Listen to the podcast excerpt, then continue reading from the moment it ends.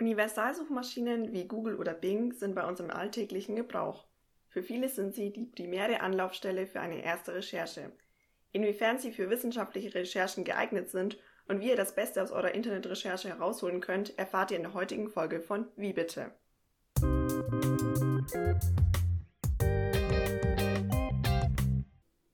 Hallo zusammen, ich bin Sophie. Und ich bin Tamara. Herzlich willkommen zu einer neuen Folge von Wie bitte, dem Podcast, in dem wir euch alles Mögliche rund um die wissenschaftlichen Bibliotheken erklären. Heute wollen wir einen Blick auf die Besonderheiten bei Internetrecherchen werfen und euch auch hierfür nochmal ein paar Tipps mitgeben. Es handelt sich hierbei um den dritten und letzten Teil unserer Recherchereihe. Welche Suchmaschine verwendest du eigentlich?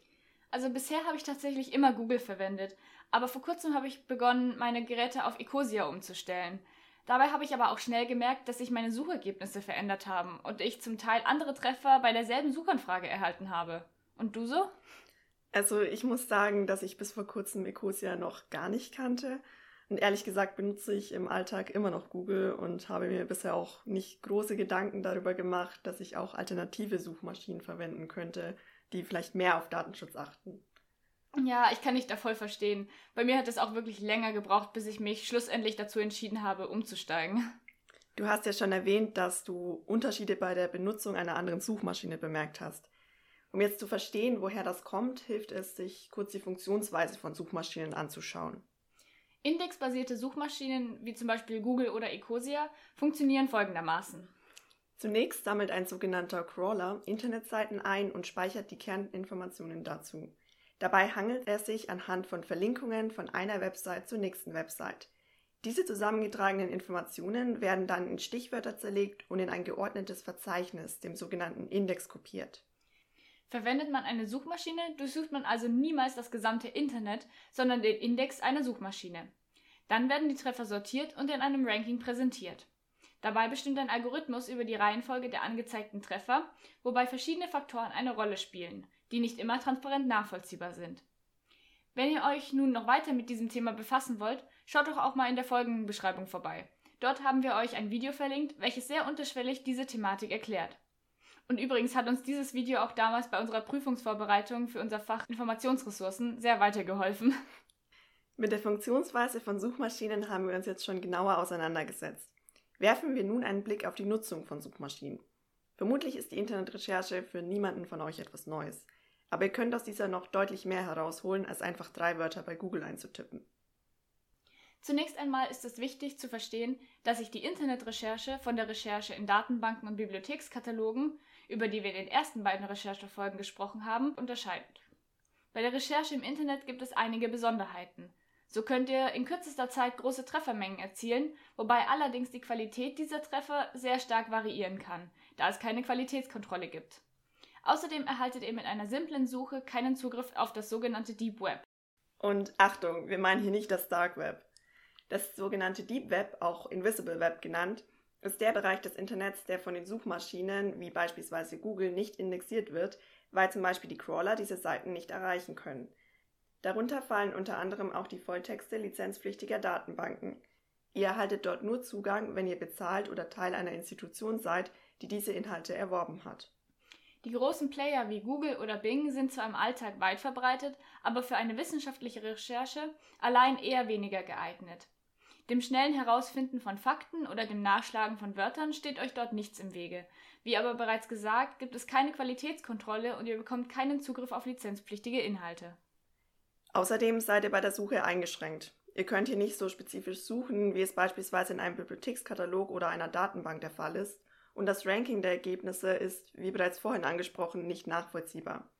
Die Reihenfolge, in der die Treffer angezeigt werden, wird durch verschiedene Faktoren, wie zum Beispiel Personalisierung, Standort und kommerzielles Interesse, beeinflusst.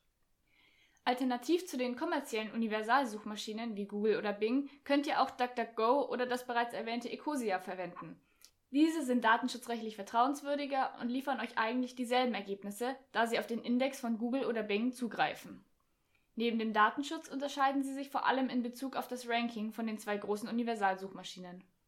Wenn ihr jetzt aber trotzdem weiterhin mit Google arbeiten wollt, haben wir noch ein paar Tipps und Hinweise, die bei der Suche nützlich sein könnten. Google verknüpft eigentlich eure Suchbegriffe immer automatisch mit dem Burschen Operator und. Trotzdem erhaltet ihr Treffer, welche einen Suchbegriff nicht enthalten oder stattdessen einen ähnlichen Begriff verwenden. Das liegt daran, dass sich der Suchvorgang in Google von dem in Fachdatenbanken und Bibliothekskatalogen unterscheidet. Wenn ihr aber mal explizit eine Oder-Suche machen wollt, könnt ihr einfach OR zwischen eure Begriffe schreiben. Wollt ihr einen Begriff dagegen aus der Suche ausschließen, schreibt ihr den Bindestrich vor das auszuschließende Wort. Doch die Boolschen Operatoren sind nicht das einzige bekannte. Auch die Phrasensuche, also die Suche nach zusammenstehenden Begriffen in Anführungszeichen, funktioniert in Google. Daneben gibt es einige Operatoren, mit denen ihr eure Suche eingrenzen könnt. Sucht ihr nach einer URL, also einem Link, in dem ein bestimmter Begriff vorkommen soll, setzt ihr in URL Doppelpunkt, also zusammengeschrieben und ohne Leerzeichen, vor den Begriff. Ihr könnt auch nach speziellen Dateitypen suchen, indem ihr erst eure Suchbegriffe eintippt und dahinter zum Beispiel FileType Doppelpunkt PDF schreibt. Dann werden euch nur PDF-Dateien als Treffer angezeigt. Wenn ihr nach einer Wortdefinition sucht, gebt ihr vielleicht häufig einfach nur das jeweilige Wort ein. Aber auch hierbei gibt es einen Trick. Wenn ihr vor dem Suchbegriff ohne Leerzeichen Define Doppelpunkt eingebt, könnt ihr zielgerichtet nach einer Definition für den jeweiligen Begriff suchen. Als letztes möchten wir noch auf eine Möglichkeit hinweisen, wie ihr ähnliche Websites finden könnt. Das geht zum Beispiel, indem ihr related Doppelpunkt ohne Leerzeichen vor einer Webadresse eingebt. Es gibt noch weitere Suchtipps für die Recherche in Google. Wusstet ihr eigentlich, dass Google auch eine erweiterte Suche anbietet? Ihr findet sie etwas versteckt auf der Google-Startseite unter den Einstellungen unten rechts. Wenn euch das und weitere Tipps zur Google-Suche genauer interessieren, werft doch auch mal einen Blick in die Google-Suchehilfe. Auch diese findet ihr unter den Einstellungen auf der Startseite. Was wir euch aber trotzdem empfehlen würden, ist die Verwendung von wissenschaftlichen Suchmaschinen.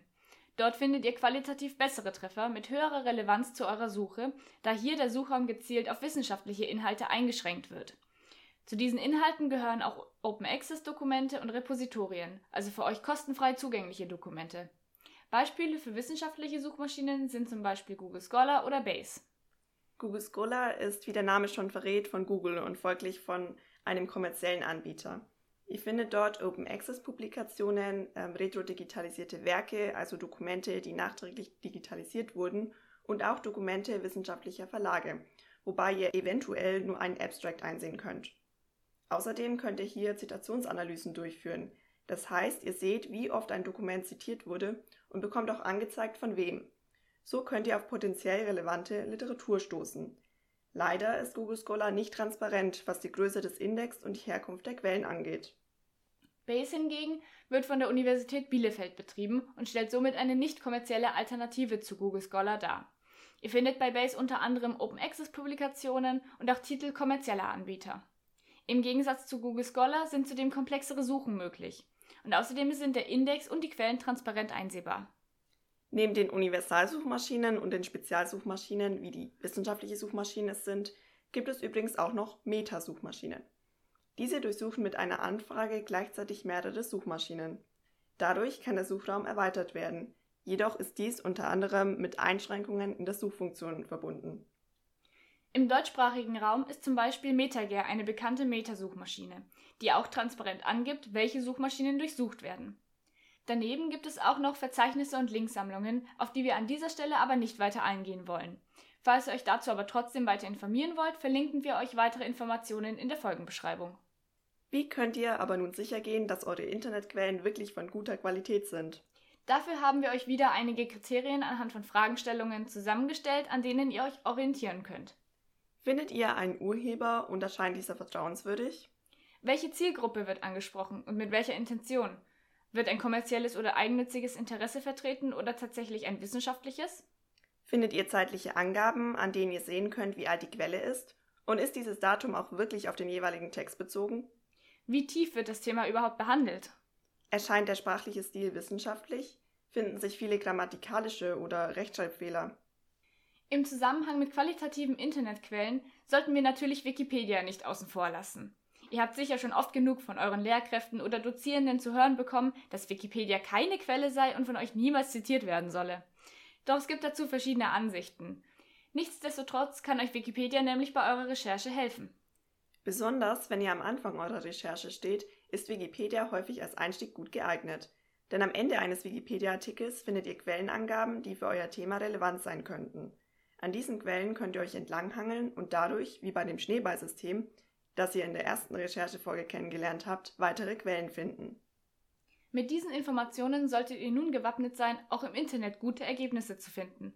Fassen wir das Ganze deshalb nochmal zusammen. Zu Beginn haben wir uns mit der Funktionsweise von Suchmaschinen befasst. Dabei haben wir die drei Schritte Crawling, Indexing und Ranking besprochen.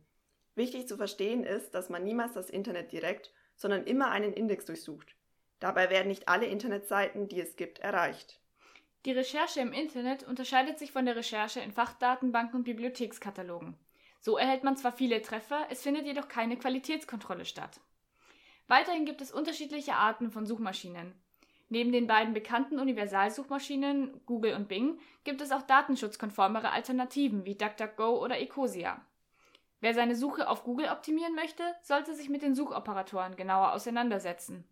So ist es zum Beispiel möglich, die Suche auf einen bestimmten Dokumenttyp einzuschränken. Für eine wissenschaftliche Recherche sind diese Suchmaschinen allerdings nur bedingt geeignet, da sie keinen Zugang zum Deep Web bieten. Dadurch werden auch viele wissenschaftliche Dokumente von den Ergebnissen ausgeschlossen, da diese hinter einer Bezahlschranke liegen.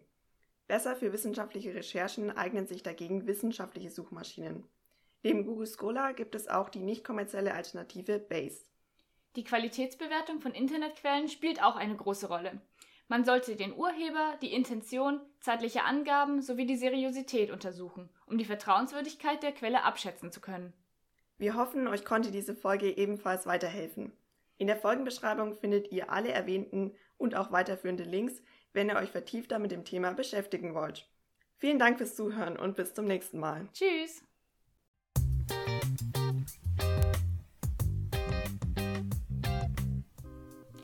Wie bitte ist ein Podcast-Projekt des Fachbereichs Archiv- und Bibliothekswesen der Hochschule für den öffentlichen Dienst in Bayern. Wenn ihr mehr über uns erfahren wollt, besucht doch unseren Blog unter aubib.de. Und wer noch nicht genug von uns bekommen kann, hier noch ein paar Outtakes. Zunächst einmal ist es wichtig zu verstehen, dass sich die Internetrecherche von der Recherche in Datenbanken und Bibliothekskatalogen Alternativ zu den kommerziellen Universalsuchmaschinen wie Google oder Bing könnt ihr auch DuckDuckGo oder das bereits. Google verknüpft eigentlich eure Suchvergri Suchvergriffe. Vergriffen? Ihr findet sie zugegebenermaßen etwas. Ihr findet sie etwas versteckt auf der Google-Startseite unten in den Einstellungen. Nee. Und rechts in den Einstellungen. Wie Tiff. Tiff. Und nicht das. Und nicht das. In der Folgenbeschreibung findet ihr alle erwähnten weiterführenden Links, wenn ihr euch weiter.